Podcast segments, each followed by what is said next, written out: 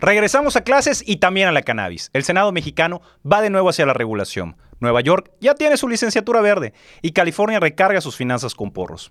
La clínica canábica Q2 ya inicia operaciones en nuestro país. Verde que te quiero verde. Este es un noticiario canábico, dos toques y a darle.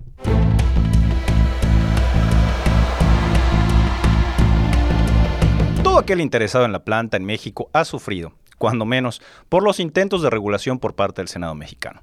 Pero al parecer hay buenas noticias.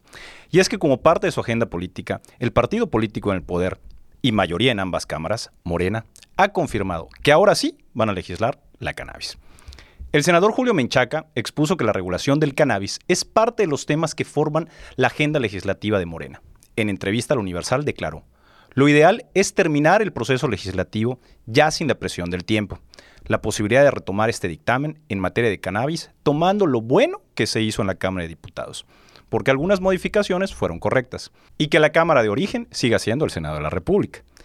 De igual manera, con la reincorporación de Olga Sánchez Cordero al Senado, existen mayores posibilidades de una regulación para nuestra armada planta, ya que ha sido una impulsora de la cannabis desde su llegada al Senado y posteriormente en la Secretaría de Gobierno. Desde la sociedad civil estamos listos y queremos una legislación justa y apegada a derechos humanos es lo menos que podemos esperar de esta legislatura.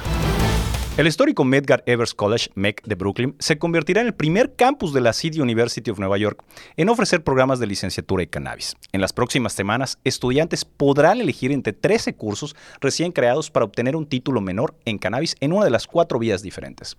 Dichos cursos están abiertos para todos los estudiantes de los otros 24 campos de la CUNY a través de permisos electrónicos. El programa encabezado por el Grupo de Trabajo de Educación sobre Cannabis del MEC se encuentra en el Departamento de Química y Ciencias Ambientales. Programa coincide con la reciente legalización de la cannabis para su uso adulto en el estado de Nueva York. Asimismo, pretende involucrar a estudiantes de grado y de no grado, al profesorado y al personal, así como a los grupos de defensa, a los miembros de la comunidad, incluyendo a ex convictos y a quienes han estado en esta transición del mercado irregular. Nueva York lo ha entendido. Pacheco informado es mejor ciudadano.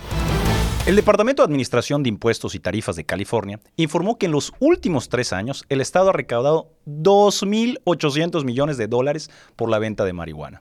Desde el 1 de enero del 2018 entraron en vigor dos nuevos impuestos a la cannabis, un impuesto al cultivo, sobre todo al cannabis cosechado que ingresa al mercado comercial, y un impuesto especial del 15% sobre la cannabis a los compradores y productores de cannabis. Además, las ventas minoristas de la planta y productos están sujetas a impuestos sobre las ventas estatales y locales.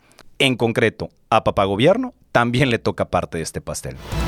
La cadena internacional de clínicas de cannabis medicinal K2 Clinic, que cuenta con una presencia en Uruguay, Brasil y Perú, anunció que comenzará a operar en México de forma virtual para brindar soluciones personalizadas y destinará una inversión de un millón de dólares para continuar expandiéndose en Latinoamérica. De acuerdo a Forbes, México K2 Clinic operará en el país de forma virtual, elaborando la historia clínica y canábica del paciente para encontrarle una solución personalizada.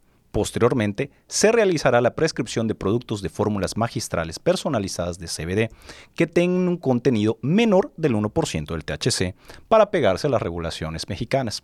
Cados Clinic planea abrir 10 clínicas para el 2022 en la región y en el país esperan atender hasta 1.000 pacientes con tratamientos basados en CBD, que es el principal componente de la cannabis, el cual representa hasta el 45% del extracto de la planta, esto por los próximos 5 años. Pues camaradas, ya están puestos informados. Nos vemos en este su noticiero canábico. Dos toques y a darle. Sean felices y no lo olviden, rólalo.